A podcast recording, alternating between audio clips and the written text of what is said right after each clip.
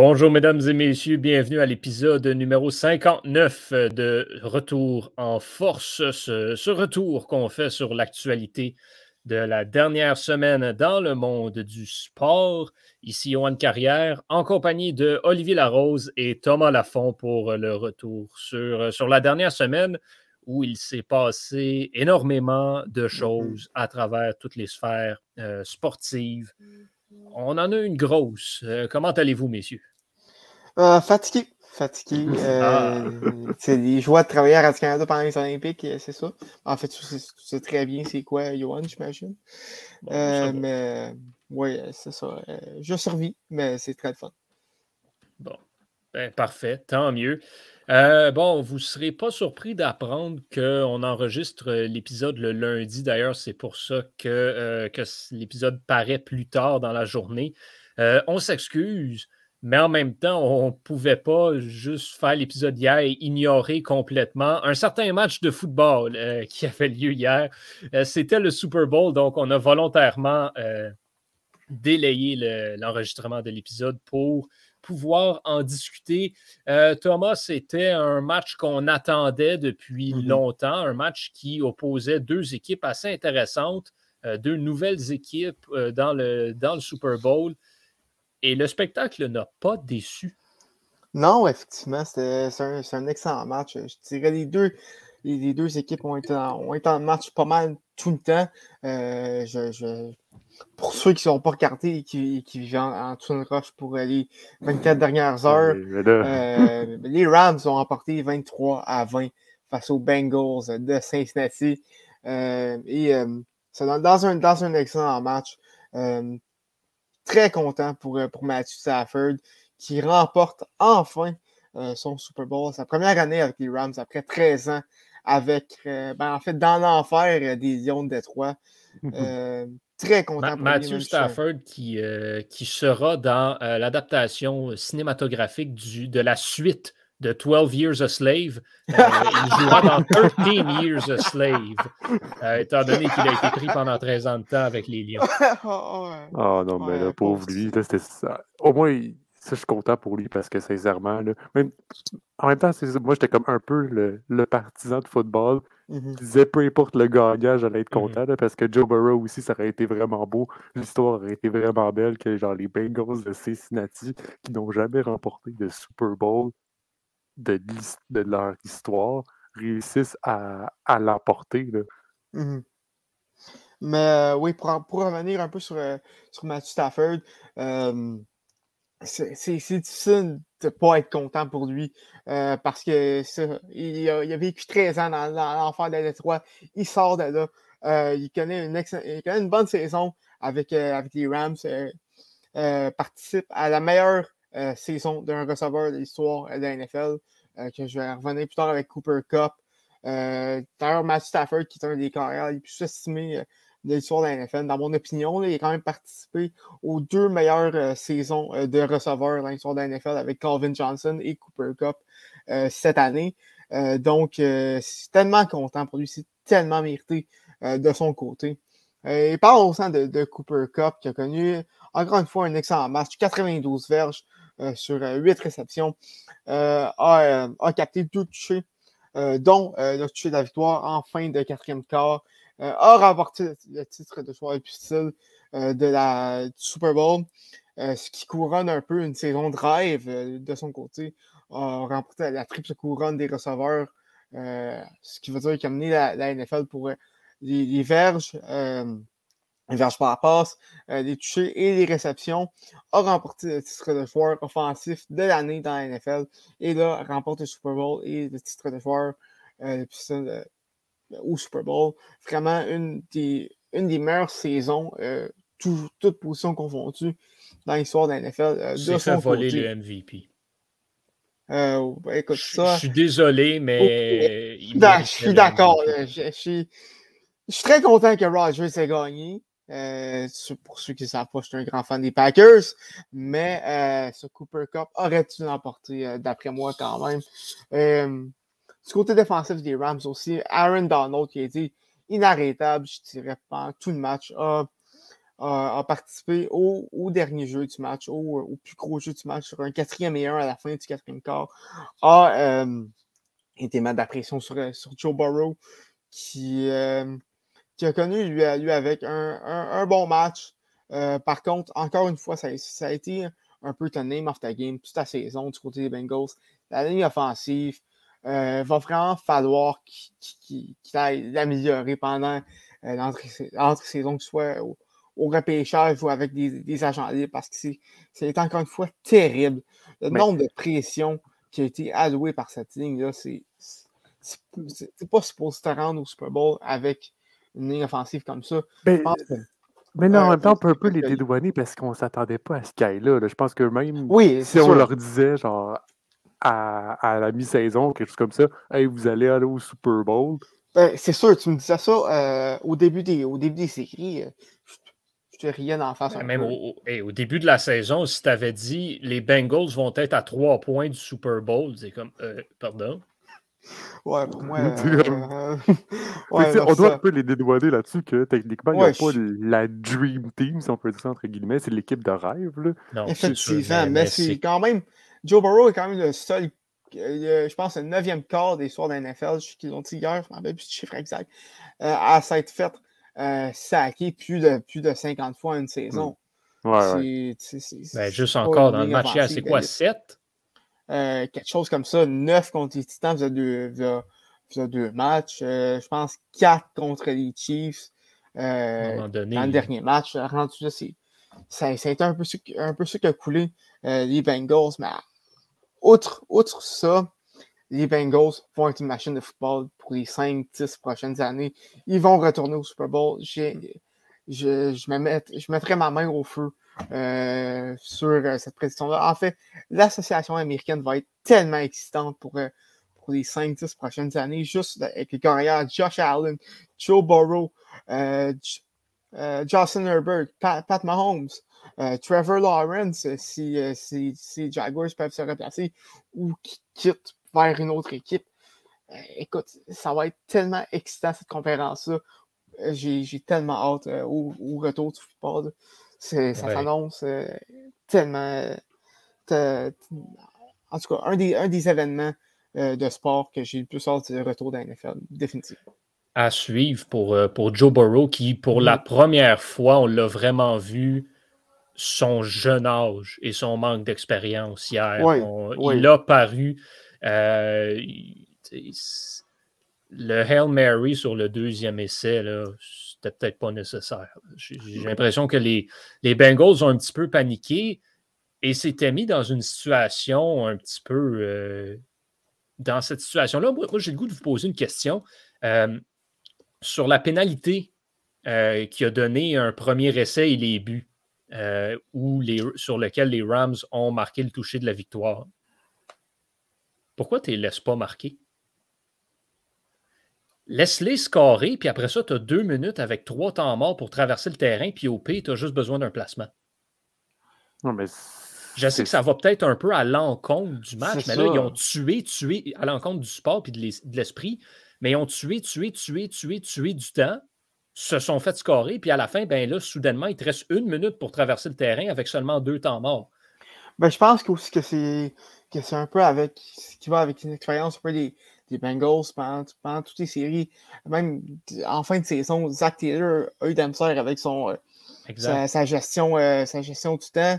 Euh, je pense que ça, ça, va un peu avec une expérience des Bengals. Mais également. Justement, mais, ça sur quoi? Vas-y, vas-y.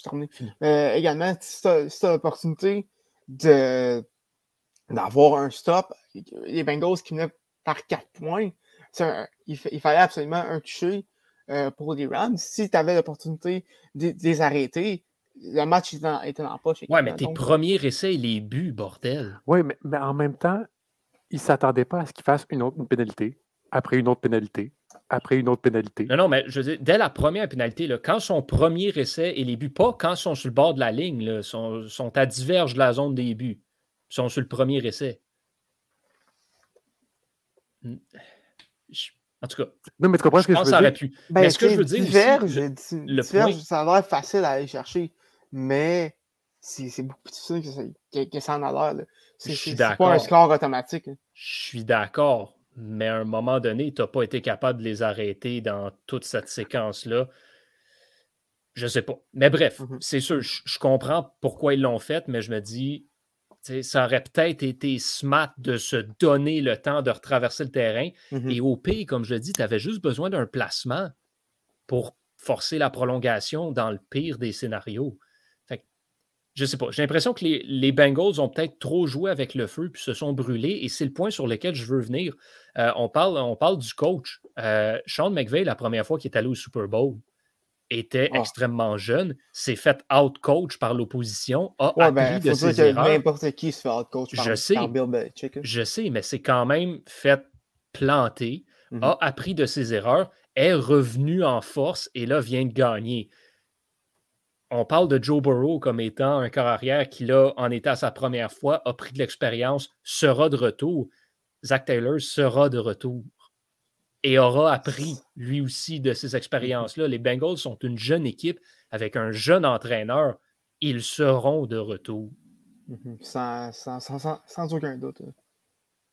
Euh, et, peut-être aussi une, autre petite histoire, parce qu'on parle, euh, on parle beaucoup de Matthew Stafford euh, avec les Rams, Andrew Whitworth.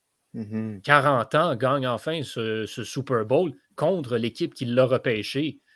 C'est un conte de fées assez spécial, ça aussi. Mhm a d'ailleurs remporté le trophée Walter Payton en fin de semaine, remis au, à l'homme de l'année dans la NFL. C'est un des quand même un trophée des plus, les, plus prestigieux dans la NFL.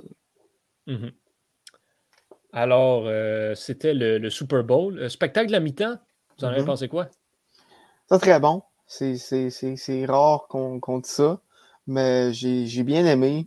Euh, c'était un peu nostalgique, effectivement, mais je pense que c'est un des rares spectacles qui, a fait relativement une, unanimité. Euh, honnêtement, ben, c'était ce que c'était. C'est divertissant pour ce que c'était. Mmh ouais, euh, j'ai bien aimé, mais encore une fois, c'est un, peu, un peu ça à chaque fois. Je me dis, ça, c'est le genre de spectacle que quand tu es là, wow, tu vis les meilleurs moments de ta vie, peut-être. J'ai pas trouvé ça particulièrement bon à la télévision. Les tunes étaient le fun. Euh, c'était incroyable de voir ces cinq-là sur le même stage ensemble. Mm-hmm. C'était le, la nostalgie aussi qui a rentré. C'était des bonnes chansons, mais il, manquait cet élément-là un peu grandiose. On le son n'était pas excellent non plus il manquait un petit quelque chose. Alors, moi, j'ai, j'ai un petit peu de la misère à dire c'est le meilleur de l'histoire ou c'est un des top ever. J'ai trouvé ça bon, mais c'est pas plus qu'il faut. il manquait de quoi pour les gens qui l'écoutaient à la maison. Ben, ça, c'est toujours le souci. Vas-y, Thomas. Ah non, euh, je, pense que j'ai bugué. J'ai ouais, t'as gelé. okay. Ouais. Ben, ben, en gros, ce que ça marche-tu? Ouais, là, ça marche. Ouais, ça marche. OK. Ben, en gros, moi, ce que je voulais dire, c'est juste que, comme, c'est difficile de rendre un spectacle bon pour la télévision. Là. Ça, ça a toujours été comme, que ce soit des, spectacles d'humour ou des spectacles de musique ou que ce soit quoi que ce soit, c'est plus complexe parce que tu vis pas cette expérience-là, que, que ce soit Super Bowl ou non, là, que tu, tu vis pas cette expérience-là sur place. Ben oui et non, ça a déjà été fait. Euh, je me rappelle, il y a quelques années, je me souviens plus de l'année exacte. Il, y avait un, il y avait un show où est-ce que Moment Factory était, avait, fait mmh. un. Ils avaient spéciaux, puis ça, ça, ça lookait parfaitement à, la télé. Ben, euh, juste, juste l'année dernière, avec The Weeknd, mmh ça, ça, avait été un beau spectacle quand même. On peut dire ce qu'on veut de la performance comme telle. Euh, ça avait été quand même un beau spectacle. Il y avait eu certains beaux numéros, mais voilà, je trouvais qu'il n'y avait pas ça cette année. Puis juste, on n'entendait pas particulièrement bien, puis ça ne donnait pas le vibe d'un show, d'un gros show, d'un spectacle grandiose comme on a eu par le passé euh, pour certains spectacles de la mi-temps. Donc, il en manquait un peu, euh, j'ai trouvé, mais en même temps, ça va avec le style des personnages aussi sais, Snoop Dogg, c'est Snoop Dogg. Puis à un moment donné, mm-hmm. il est plus jeune jeune. Sa voix n'est pas une voix particulièrement incroyable. Fait que c'est sûr que ça aide pas. Dr. Dre non plus, même chose. 50 Cent avait l'air un peu magané. Fait Puis Kendrick Lamar n'a pas la tu n'as pas une voix, euh, j'ai pas de comparatif, mais tu n'as pas une voix exceptionnelle non plus. honnêtement, je pense que Kendrick Lamar aurait pu tout seul rendre ça peut-être un peu plus big. Mm-hmm. Même chose pour Eminem. Mm-hmm. Euh, en tout cas, c'est le genre, c'est le genre d'artiste, Kendrick Lamar puis Eminem, tant qu'à moi, qui fit parfaitement avec la mi-temps du Super Bowl. Ben oui, c'est sûr. Mais, mais là, rentrer par contre, est-ce tout le reste de la gang avec eux, c'est un moment absolument, absolument épique et inoubliable. Mm-hmm. Par contre, est-ce qu'Eminem va revenir? C'est un autre débat, mais... Ouais, ben, tu sais, peu importe. Il reviendra pas, je pense. c'est même pas en raison du genou, c'est juste qu'à un moment donné, on, on voit plus ça, là, des artistes qui viennent leur faire deux fois, trois fois. Fait que... Ouais, ouais, c'est vrai. On va avoir... Euh, va avoir des changements à faire. Bon, on va passer à autre chose parce qu'il n'y a pas que le Super Bowl dans la vie, même si nos auditeurs américains vont nous dire que euh, pendant les dernières 72 heures, il n'y avait que ça d'important. Euh, on va parler des Jeux olympiques parce que ben, c'est le temps de faire une petite mise à jour sur qu'est-ce qui se passe avec l'équipe Canada euh, à Beijing. Le Canada, 15 médailles maintenant jusqu'ici avec encore six jours de compétition à faire. Euh, bonne récolte euh, pour le Canada, ça va bien. Euh, oui, il y a quelques médailles qui leur ont échappé, notamment sur le, patinage de vitesse. Laurent Dubreuil en a échappé une, Kim Boutin en a échappé une. C'est sûr que c'est pas. le relais. C'est pas le, fun. Le relais en a échappé une, le relais des femmes. Donc, euh, des petites déceptions par-ci, par-là. Toujours une seule médaille d'or, celle de Maxence Parot au slopestyle en surf des neiges. 10 médailles de bronze, par contre, le Canada qui est euh, le champion, la nation championne des médailles de bronze. Il y a d'autres médailles qui s'en viennent. C'est sûr que les compétitions, euh, les compétitions d'équipe commencent à se terminer de plus en plus. Donc, par exemple, au hockey féminin, il y aura le match pour la médaille d'or dans lequel le Canada participera. Donc, c'est une médaille de plus. Euh, au hockey masculin, on s'approche d'une médaille également. Au curling, même chose. Donc, ce sont des chances de médaille qui continuent. Euh, il y en a bien sûr d'autres qui, euh, qui, approchent dans toutes sortes de, de disciplines et de compétitions. Par contre, si tu me permets, au curling, je suis comme quand un expert de ça. J'ai l'impression que je fais juste ça. Mais c'est pas tant fameux. C'est euh, pas, pas aussi facile qu'on aimerait que ce soit. Euh, je vais le dire. Les, c'est sûr que les, deux équipes qui, ont, euh, qui, ont perdu des, qui ont perdu des matchs consécutifs, ça frappe. l'équipe mm-hmm. des hommes qui en a perdu deux, les femmes qui en ont perdu trois, on ne peut plus se permettre de perdre au point où mm-hmm. on en est pour, pour les deux équipes de curling. Pour l'instant, ça va bien. on a mis fin à ces séquences de défaites-là et on ne perd plus depuis. Euh, d'ailleurs, l'équipe des femmes aujourd'hui a connu une excellente journée. Donc, ça va. On est reparti du bon pied. Mais il faut garder la cadence. Ça, c'est sûr et certain. Euh, sinon, ben, c'est ça. Il y, a, encore le surf des neiges où le Canada devrait être bon. L'épreuve du grand saut, ça va bien pour les Canadiens euh, jusqu'ici. Donc, à l'issue des qualifications, Maxence Parot était premier. Peut-être deux médailles d'or pour lui ce serait, ce serait assez, assez spécial. Il y a d'autres compétitions aussi dans le patinage de vitesse, tant sur le long piste que sur le courte piste.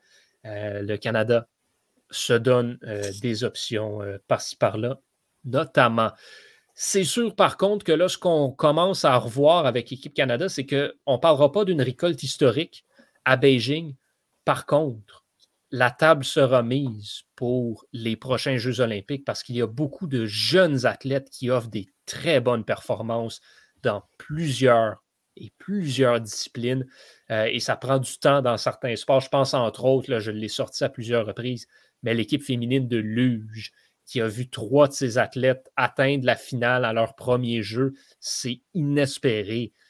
Et ces trois filles-là seront à surveiller à Milan notamment. Donc 2026 pourrait être une excellente récolte pour l'équipe canadienne et 2030 euh, également. Donc, ça regarde bien pour le futur. déjà que cette année, c'est pas vilain non plus. Non, le Canada pointe quand même au sixième rang pour le total de médailles. Et je dis sixième, mais c'est quand même le quatrième total le plus élevé. C'est juste que euh, l'Allemagne et l'Autriche ont plus de médailles d'or. Donc, quand on regarde le classement par le total des médailles, ben, le Canada se retrouve sixième. Mais au niveau du total, ben, c'est le quatrième total le plus élevé et c'est seulement une de moins que les États-Unis.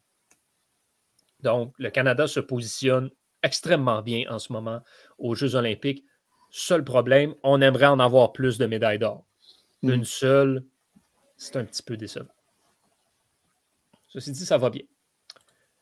Parlons, continuons sur les Jeux olympiques. Il y a euh, une situation qui, euh, qui, a mérité une certaine attention médiatique dans les, dans les derniers jours. si vous avez écouté le plus récent épisode d'un bout à l'autre, le, balado d'Étienne, vous avez pu entendre Olivier en parler justement de cette situation-là. Camélia Valieva, patineuse artistique russe, a échoué un test antidopage et là, on devait évaluer si on allait la laisser compétitionner dans, les, euh, dans le reste des Jeux olympiques. Olivier, la décision du tribunal arbitraire du sport a été rendue plus tôt ce matin et c'en est une qui est pour le moins choquante. Oui, parce que Camilla Valieva aurait raté un test d'antidopage le 25 décembre dernier. Donc, le 25 décembre, il faut savoir que ce serait la date environ des nationaux en, Russie. Donc, des qualifications pour, le patinage, artistique. Même si ça ne serait pas présenté, il y aurait des fortes chances qu'elle serait quand même prise. Euh, mais elle les a quand même faites. Puis comme par hasard, elle les a remportées parce qu'il faut savoir qu'elle domine chez les dames. C'est pas elle gagne par quelques points. Non, non. Elle domine. Je vous, le dis, c'est une augmentation de 20 ou 30 points. Et là, on apprend donc, elle a fait donc l'événement par équipe, bien évidemment, parce que c'est la meilleure patineuse du comité olympique russe qu'on avait. Fait qu'on l'a mis, le, comité olympique russe est médaillé d'or dans l'événement par équipe. Et là, on apprend tout d'un coup que la remise des médailles est reportée. Personne ne comprend pourquoi. Et là, tout d'un coup, les médias sortent que ça serait une patineuse russe et plusieurs heures après, c'est Camilla Valieva. Il faut savoir, elle a 15 ans. Ça fait mal. Disons que ça ne dort pas l'image du comité olympique russe qui avait sa dernière année de bannissement comme sous le nom du rock. Et donc, le, après, des appels, etc. Et ensuite, c'est au tribunal arbitral de sport de décider seulement si elle peut continuer à compétitionner. Parce qu'il faut savoir qu'il y a une, épreuve individuelle. Donc, une autre épreuve, une autre grande chance de médaille pour Camilla Valieva. Bien, ils ont statué que Camilla Valieva pourra compétitionner en individuel chez les dames comme si rien n'était. Ouais. Et la raison, c'est que ben, elle serait mineure, donc ben, on va le laisser. Et là, je cite euh, le, je, cite ce que ce qu'ils nous ont dit en conférence de presse, empêcher l'athlète de compétitionner aux Jeux olympiques lui causerait un préjudice irréparable. C'est plus que c'est plus que là, en plus, pour répondre à ça, le CEO a dit ben dans ce cas-là, on va annuler la remise des médailles chez les dames et de l'événement par équipe. Donc, elle n'aura pas lieu pendant les Jeux olympiques. Fait que cette jeune-là de 15 ans est en, train de potentiellement remporter la médaille d'or provisoirement, mais qu'il n'y ait pas de remise de médaille. Donc, imaginez le sentiment pour la deuxième, la troisième, mais surtout pour la quatrième, comment la quatrième, pensez qu'elle va se sentir? Elle sera en beau, euh, en beau fusil, comme, euh, comme on peut dire, pour ne pas euh, sortir les mots d'église. Ah non, mais parce, que, sincèrement, la quatrième, elle va se dire elle a raté un test de dopage le 25 décembre dernier, puis après, il faut que je compétitionne contre elle. certes, elle a 15 ans, puis oui, ok, c'est une mineure, je comprends, là. Mais à un moment donné. C'est une athlète olympique. C'est ça. Tu compétitionnes chez les seniors. Elle doit être soumise aux mêmes règles que tout le monde. Moi, c'est comme ça que je le vois. Mais surtout que c'est une, elle compétitionne chez les seniors. Ben voilà. Et là, même en ce moment, il est on, le voit dans certains sports aussi. Et c'est une des raisons pour laquelle je dis toujours qu'envoyer des jeunes athlètes aux Jeux olympiques, je suis personnellement contre cela. Ça te fait embarquer dans des scandales de la sorte. Et oui, je comprends que, OK, c'est le, le summum de l'athlétisme et de, à cet âge-là, tu peux faire des choses que tu ne peux plus faire quand tu es rendu à 23, 24 ans. Mais regardez le bordel dans lequel on est en train de mettre cette jeune-là. Une fille de 15 ans ne devrait pas avoir à passer par ça. Ne devrait pas avoir à vivre ces événements-là. Qu'est-ce qui vous pensez qui est le plus traumatisant? L'empêcher de compétitionner ou la faire compétitionner et qu'elle doive affronter la horde de médias qui, à tous les jours, va vouloir braquer tout leur Kodak et leur micro dans sa face pour avoir ses commentaires ou pour lui dire euh, T'es pas bonne, t'as triché. Elle va devoir maintenant affronter tous ses adversaires qui vont vouloir lui arracher la peau parce qu'elle triche. Elle va devoir affronter euh, l'opinion publique qui ne sera pas favorable à son égard. Pourquoi? Parce qu'elle a triché, que ce soit de sa faute ou pas. C'est quoi le plus dommageable maintenant? Je vous pose la question à tout le monde. C'est quoi le pays? Je pose la question aussi euh, au TAS. Qu'est-ce qui sera le plus dommageable? On va causer un préjudice irréparable. Personnellement, je crois que ça aurait été de la protéger, entre guillemets, que de l'éviter qu'elle participe. Camélia Valieva, Olivier, tu le dis, elle a 15 ans. Ce que ça veut dire, c'est qu'à Milan, en 2026, elle va avoir 19 ans elle sera encore la meilleure patineuse artistique au monde. Parce qu'attention, parce qu'il faut savoir qu'au patinage artistique, les, cycles de patineurs, surtout chez, les, euh, chez le comité olympique russe, c'est pas mal 4 ans. Ça se peut, ça se peut. Là, je dis pas, elle va pas être 4 ans quand tu commences à 16-17 ans. Ouais, mais tu sais, dis-toi qu'il y, a des personnes, il y en a qui prennent leur retraite à 19 ans. Là. Ben, c'est ça. Elle, pourra y aller pour. La, ça, ça sera sa foi de rédemption.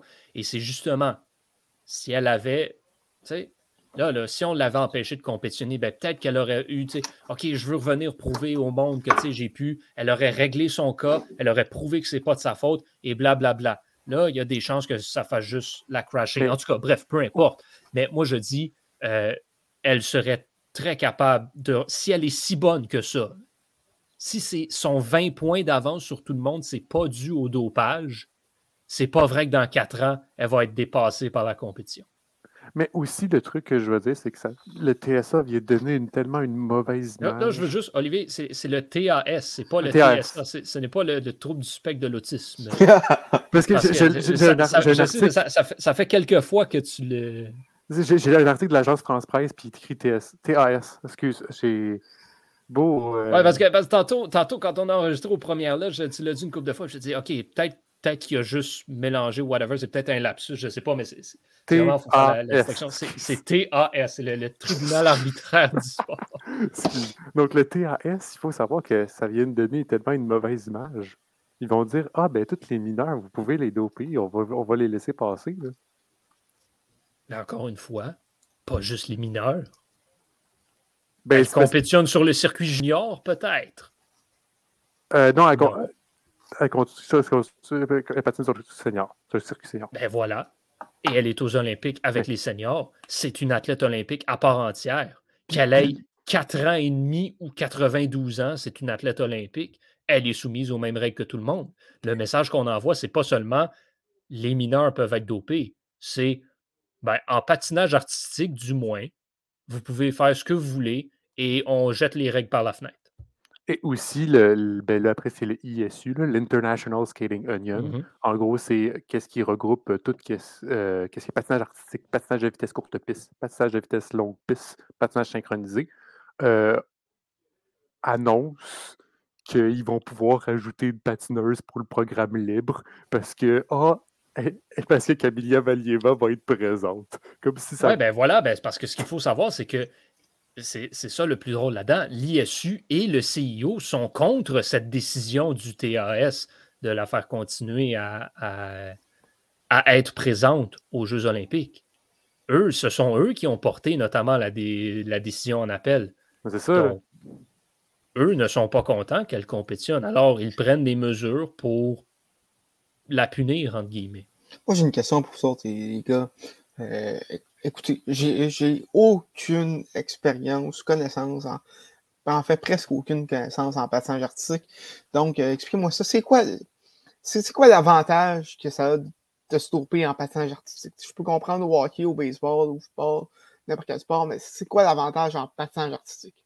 En gros, elle aurait pris un médicament, donc qui, qui, qui serait au niveau du cœur, qui augmenterait son endurance. Parce qu'il faut savoir que, puis là, comme par hasard, là où est-ce qu'elle va chercher le plus de points, ben, c'est logique aussi, mais lorsqu'elle qu'elle devance beaucoup plus ses adversaires, c'est au, programme libre. Le programme libre, il est plus long, on parle d'environ euh, 3 minutes de programme, 3 minutes, 3 minutes et demie de programme. Là. Fait que ça, ça, augmente son endurance, fait que ça va permettre d'y faire beaucoup plus de quadruple, beaucoup plus de triple axel, ce que les autres, ses adversaires n'ont pas. Et au-delà de cela, ça te permet de t'entraîner beaucoup plus aussi. Oui. Passer beaucoup plus de temps à t'entraîner en te fatiguant moins, c'est la clé du succès. Tu veux, tu es capable de t'entraîner plus, tu vas performer plus. Ça, c'est sûr. Mais c'est ce qui me fait rire, parce que c'est rendu que même l'ISU et le CEO, de, techniquement, ne veut, ne veut pas qu'elle compétitionne, mais ils n'ont pas le choix d'accepter le, accepter le, tribunal, le choix du tribunal arbitral du sport. C'est juste tellement. C'est juste que même moi, beaucoup de, beaucoup de journalistes ne en passage artistique ne comprennent pas le choix, que ce soit en passage artistique ou en sport, là, ne comprennent pas le choix. Même le comité olympique canadien et américain ont dit que c'était pas correct qui sont pas d'accord avec cette décision. Ouais, ben, eux sont biaisés. Ben, c'est ça. Parce que c'est sûr que le Canada est en quatrième position. Donc, si le comité olympique russe est disqualifié, donc est retiré, parce que ça va être dans les, dans les, dans les discussions à suivre, dans les, euh, dans les réunions à suivre, c'est est-ce qu'on va retirer la médaille du comité olympique russe dans l'événement par équipe? Eh bien, les Américains étaient deuxièmes, donc ils iraient chercher la médaille d'or. Le Canada était quatrième, ils iraient chercher la médaille de bronze. Et aussi, L'autre question après, puis ça, ça va être dans les semaines à suivre, dans les mois à suivre, c'est qui les responsables? Est-ce que c'est l'entraîneur? Est-ce que c'est le médecin? Est-ce que c'est toutes ces réponses? Est-ce que c'est ses parents? Est-ce que c'est ses parents? C'est techniquement, elle, vu qu'elle est considérée comme étant mineure, ça ne peut pas être techniquement de sa faute. Vu que vu qu'elle est, vu qu'elle est mineure. Mais est-ce qu'il y a bien un parent dans l'entourage qui a dû donner ce médicament-là? Elle ne l'a pas eu obtenu par magie, comme ça. Là. À moins ah. que ça soit un faux test, ou que le, test, le test qu'elle aurait manqué il aurait été erroné ou quelque chose qui s'est passé pour la faire descendre. C'est possible aussi. C'est juste tellement étrange comme situation que ça s'attaque à une fille de 15 ans. Ça, c'est vraiment ça qui fait mal moralement parlant, qui fait dur pour la société, que ce soit sportif ou en général. Et encore une fois, c'est pour ça que je dis les athlètes de cet âge-là n'ont pas d'affaires aux Jeux olympiques. Ben, L'ISU a comme, comme, commencé à se poser la question pour, à savoir si ben, est-ce qu'on devrait mettre une limite d'âge? Parce que c'est la première fois qu'on voit une, personne de 15 ans en, patinage artistique aller aux Olympiques. C'est assez rare. même. Ben, il y a des sports dans lesquels il y a un minimum d'âge que tu ne peux pas envoyer des athlètes mineurs. La majorité des sports, même, c'est le cas. En fait, c'est plus l'inverse. Il y a des sports qui sont exemptés de ces règles-là. Donc, c'est mm-hmm assez, particulier. C'est juste qu'en patinage artistique, c'est la première fois qu'on entend ça. Fait la question commence à se poser. Exactement. Donc, euh, décision, euh, décision spéciale du tribunal arbitral. Euh, je dis tribunal, tribunal arbitraire du sport depuis tantôt. Moi aussi, on en fait tous des erreurs. C'est de ma faute, excuse-moi. tribunal arbitral du sport. bref, décision qui nous laisse un peu, un peu perplexes. OK, on parle du Canadien de Montréal les habitants ont fait parler d'eux dans, les, dans les sept derniers jours pour toutes sortes de raisons. Euh, oui, il y a eu un changement important derrière le banc, mais avant, vu qu'on enregistre le lundi, ben, on va en profiter pour parler des nouvelles de dernière heure. Euh, il y aura un changement plus important sur la glace. Thomas, mm-hmm. Tyler Toffoli ne porte plus les couleurs bleu, blanc et rouge. Non, effectivement, il y a eu quelques rumeurs qui se, qui se tramaient dans les derniers jours. Et bien, c'est maintenant officiel de Tyler Toffoli s'en va à Calgary en échange d'un choix de premier tour au euh, prochain repêchage, un choix de cinquième tour en 2024. Euh, Tyler Pitlick, euh, un joueur de troisième, quatrième trio dans une. Je dis que c'est un joueur de troisième, quatrième trio dans une bonne équipe, donc il va jouer sur la première ligne à Montréal, assurément. Ben non, il, va jouer, ben, il va jouer avec son cousin. Oui, c'est oui, vrai. Les Pitlick on est en train de. Le Canadien est en train de, se partir une, collection euh, de puisque Rem est à Montréal et euh, son, le frère de Rem, euh, Rhett, est à, est à Laval, je ne me trompe pas. Donc. non, non, il est dans le. Il est dans la, il est dans la NCA. Ah, dans la NCA. Ah, ben, c'est ça.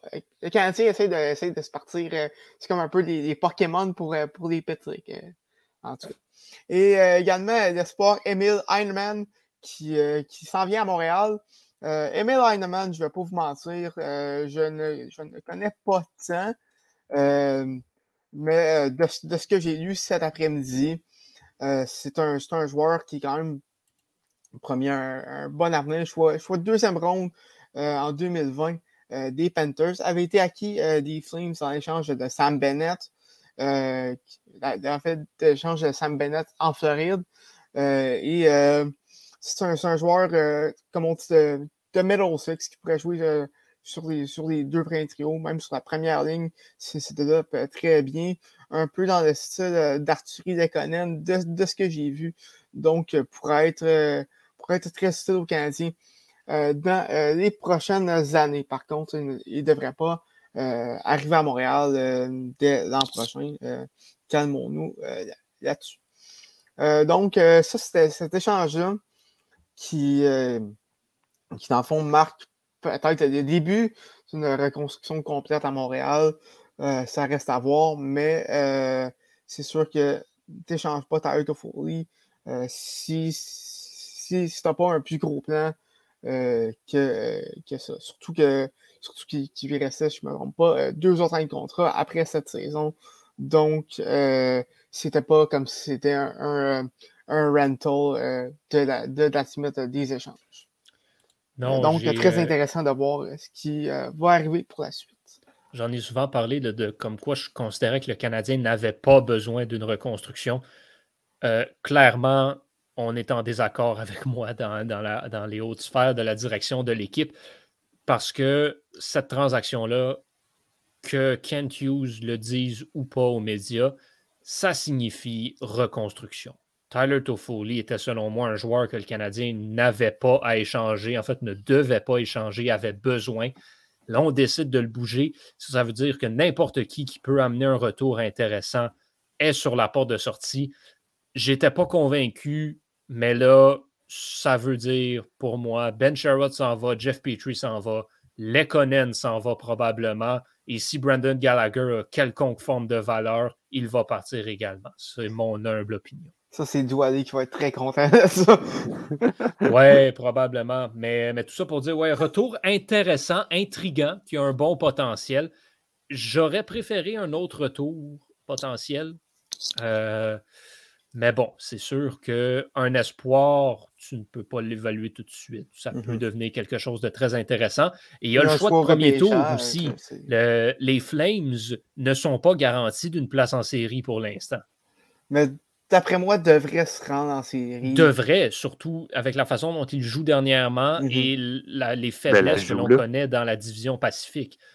Sauf qu'ils ne seront pas la seule équipe de cette division-là à s'améliorer, justement, considérant qu'elle est très prenable par à peu près n'importe qui. Ce n'est rien de garanti pour ben, Calgary. Et si les Flames ratent les séries, ce choix de premier tour devient extrêmement intéressant. Ben, ben, il, est, il, est, déjà très intéressant puisque le repêchage est très, est très, est très, est très profond cette, saison, surtout avec euh, du, côté des, attaquants. Donc, euh, ça, ça, pourrait être très, très intéressant, peu importe euh, où est-ce que ce choix-là aboutit. oui, et un, choix de première ronde, tu peux. On parle de trade down des fois, ben, en anglais, on peut dire trade up également.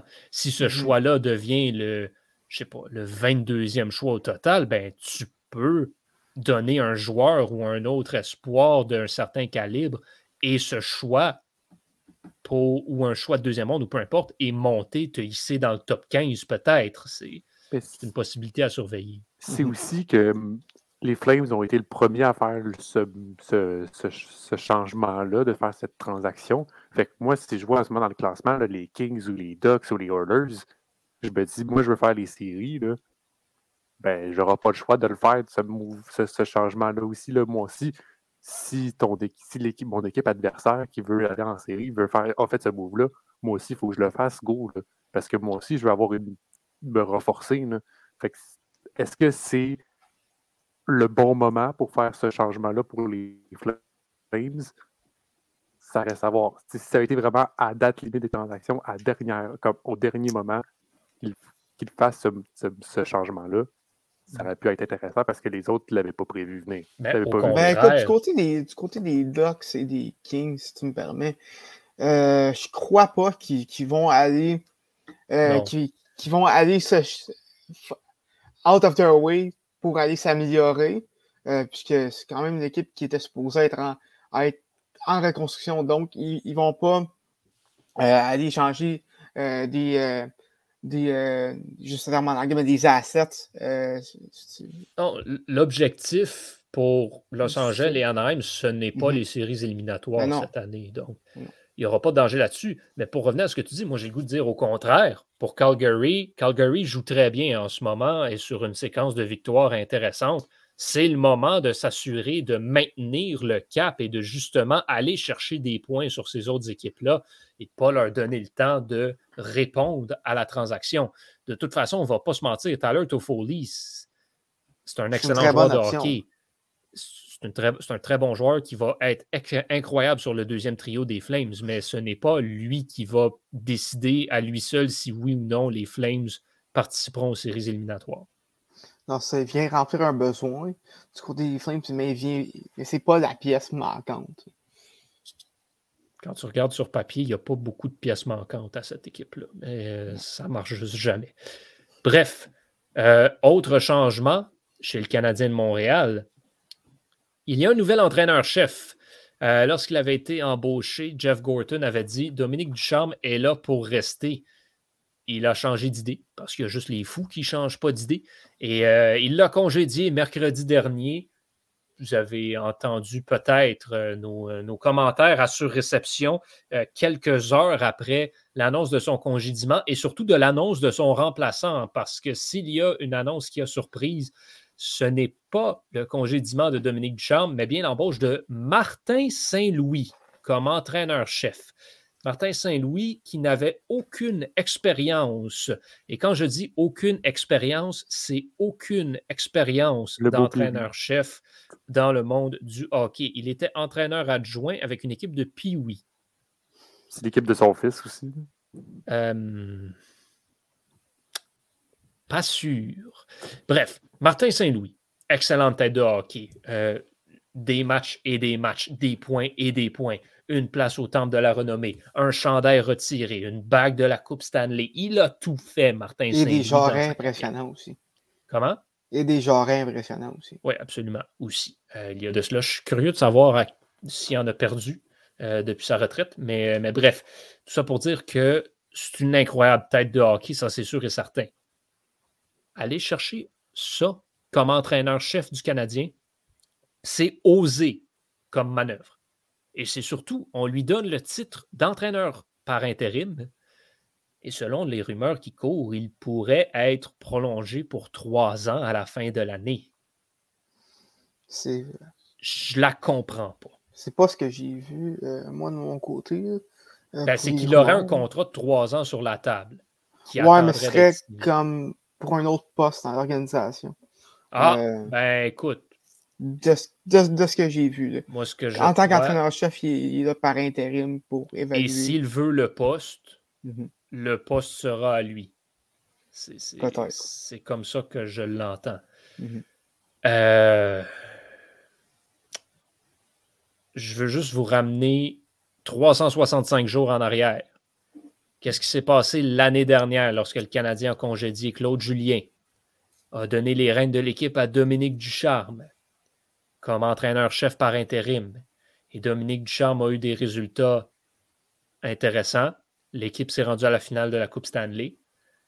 Et même s'il n'avait pas prouvé grand-chose, on lui a donné un contrat de trois ans comme entraîneur-chef il n'est maintenant plus employé par les Canadiens. Par contre. Monsieur Hughes, ne faites pas un François Legault de vous-même. Ne répétez pas les erreurs du passé, je vous prie. Écoute, euh, par contre, la nuance à amener, c'est, d'après moi, Ducharme euh, se, fait, se, faisait remplacer si, si le Canadien ne faisait pas la finale de la Coupe Stanley euh, au printemps dernier. C'est assuré. Exact. 100% d'accord. Ça me permet de faire une comparaison plus ou moins boiteuse. C'est un peu la même situation que Jean Perron euh, dans, les, années 80. Il était supposé se faire, euh, se, faire renvoyer du Canadien s'il ne remportait pas la Coupe Stanley en 86. Euh, Dominique Duchamp ne se serait pas fait renvoyer. Il aurait pas renvoyé, mais aurait perdu son, rôle d'adjoint.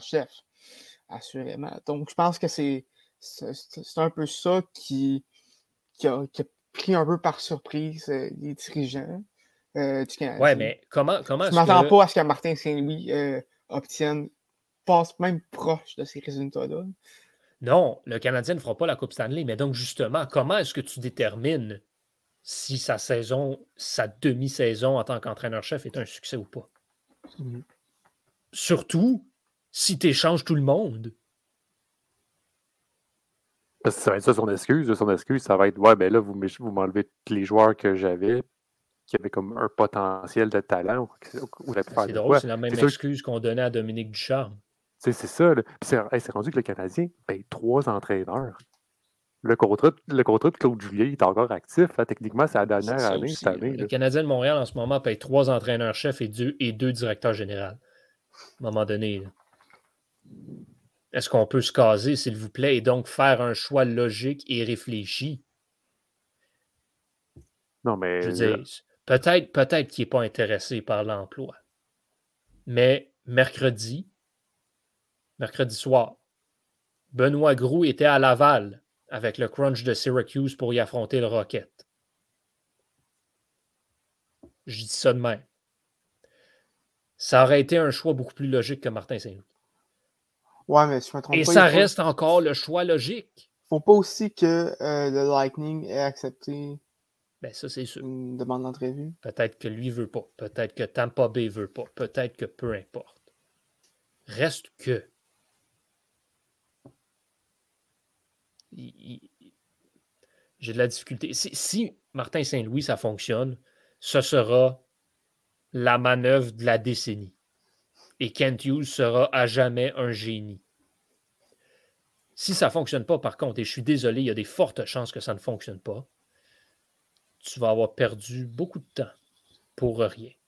Mais encore une fois, on, revient au même point de comment est-ce qu'on peut évaluer que ça fonctionne ou que ça ne fonctionne pas avec une équipe qui va être euh, qui, qui, va être euh, rapiécée, qui va être euh, avec seulement 37 matchs dans une saison qui, pour ainsi est terminée depuis le mois de novembre. Exact. Bref. Mais aussi, est-ce que selon vous, puis je vais lancer la question un peu aux, deux, est-ce que selon vous, Dominique Duchamp va se retrouver un emploi dans oh la Ligue nationale? Oh oui. Sans aucun doute. Pas de suite. Facilement. Moi, je considère personnellement qu'il n'était pas prêt à être entraîneur-chef. Il sera entraîneur adjoint en quelque part dans la Ligue nationale l'année prochaine. J'en mhm. ai aucun doute. Par exemple, comme un Edmonton, je, lance un, je lance ça de même. Ça pourrait. Beaucoup, beaucoup d'équipes pourraient être intéressées. Euh, des équipes qui ont des joueurs qui l'ont entraîné au niveau junior, notamment, ça se ferait, ça se ferait très bien. Mm-hmm. Donc, ça reste à voir. À suivre euh, dans ces dossiers-là.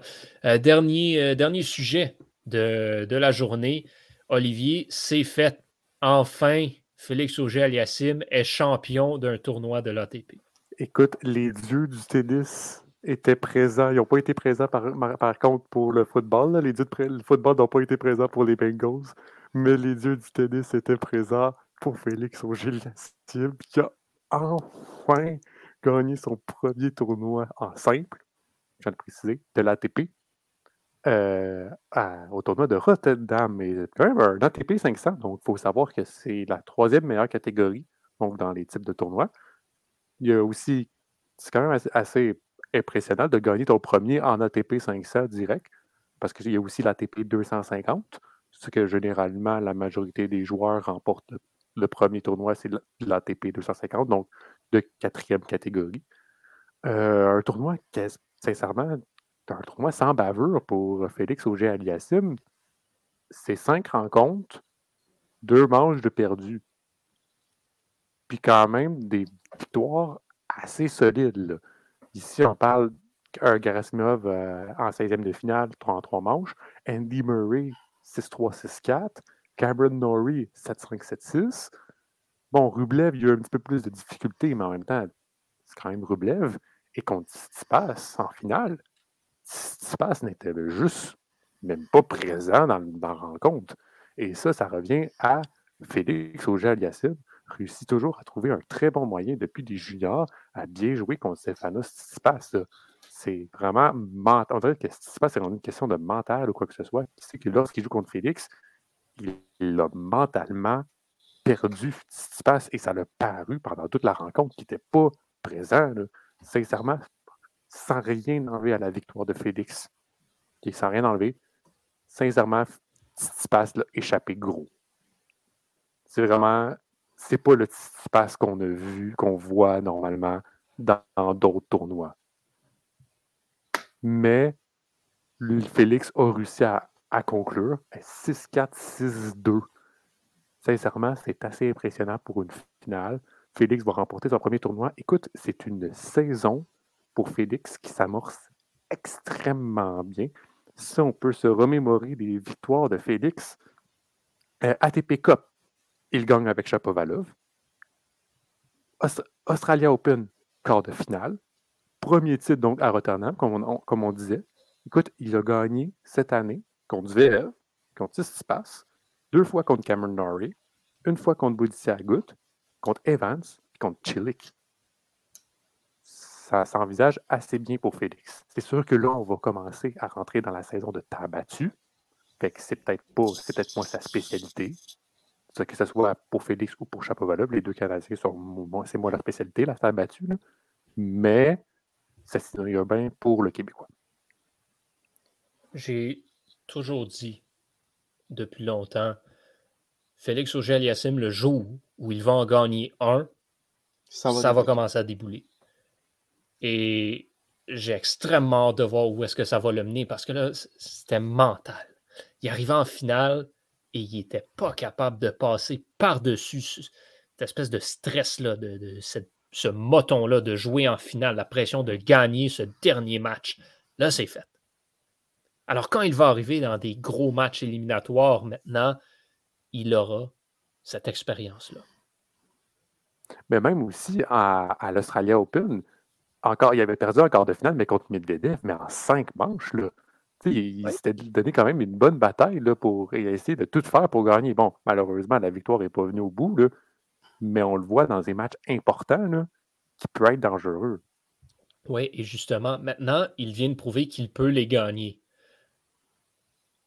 Attention à Félix Auger-Aliassime cette année. Il pourrait être un des, un des bons joueurs sur le circuit euh, cette saison. Puis surtout, je pense qu'il a monté de position. Il est rendu, euh, il est rendu 9 ou 8e euh, mondial. Il a, Probablement, oui. Il a remonté euh, avec son pointage. Probablement. Ça, c'est sûr. Et donc, une, saison qui s'annonce Ah solide. Ah non, assez solide, surtout que tu as Will Bolden qui s'en vient ben, en juillet, US Open qui est Félix. Ouais, ben là, c'est ça. Là, on va mettre un, on va mettre un astérisque qui s'en vient parce que. Ouais, c'est ça. On est, au mois de février. Hein? Mais, je sais, mais c'est juste que Roland Garros, je suis tant déçu parce que j'espère voir des belles performances des Canadiens, mais je sais très bien que c'est de la terre battue, puis c'est moins leur dada, si je peux dire ça.